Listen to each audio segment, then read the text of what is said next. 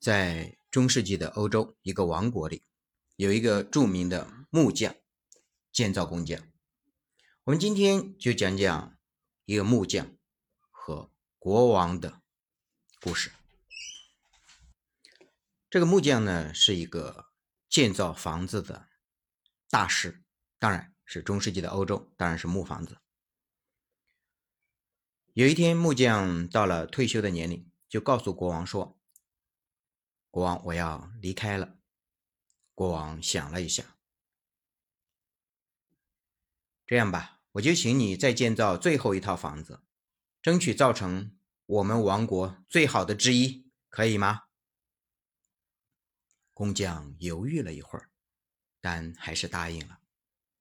在未来的日子里，工匠粗心的。建着木房子，算计着如何贪污一些钉子、木料。当小聪明占据他整个身心时，本来可以创造一个奇迹经典的他，最后勉强造好了一个平庸的房子。然后他去见到国王，给出了房子的钥匙。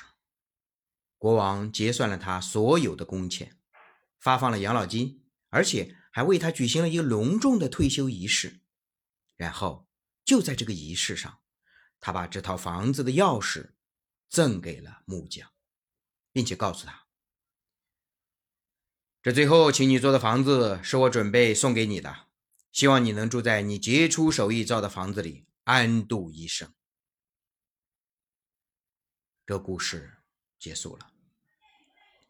其实我们每个人。都是那个工匠，那个王国就是我们一生的命运。命运看不见、摸不着，但冥冥之中注定了我们一生是辉煌或是平庸。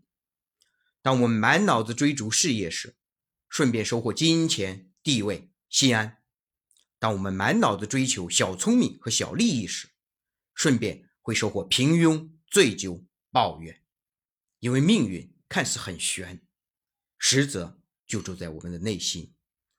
当五星光明，夫妇何言，命运之神定会眷顾这样的人。